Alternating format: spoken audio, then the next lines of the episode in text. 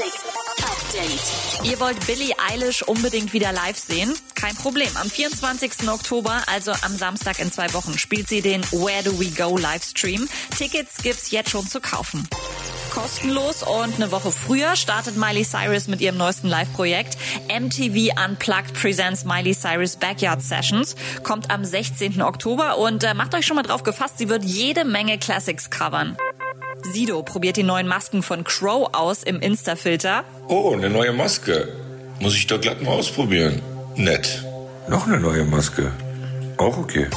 Und One for the Bucket List. Dimitri Vegas hat gerade bekannt gegeben, dass er eine Rolle im neuen Jurassic Park Film übernimmt. Jurassic World Dominion wird er ja heißen. Sollte eigentlich nächsten Sommer in die Kinos kommen, wird jetzt aber auf 2022 verschoben. Hoffentlich nicht wegen Demi.